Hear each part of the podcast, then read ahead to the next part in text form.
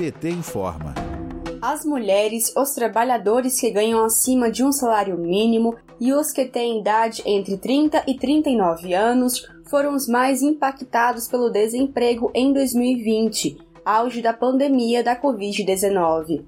É o que mostra o levantamento da Relação Anual de Informações Sociais, a RAIS, sobre movimentações empregatícias do ano e de todos os tipos de contrato divulgada esta semana. Em 2020, o Brasil perdeu 480,3 mil empregos formais com carteira assinada, sendo que deste total, 462,9 mil eram vagas ocupadas por mulheres. Esse número comprova o aumento da desigualdade de gênero no mercado de trabalho.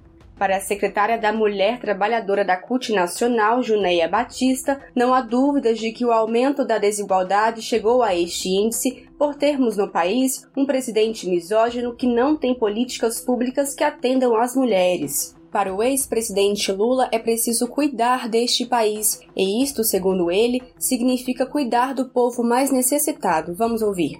Este país, quando eu era presidente da República, chegou a ser sexta economia do mundo. Hoje esse país é a décima terceira economia do mundo.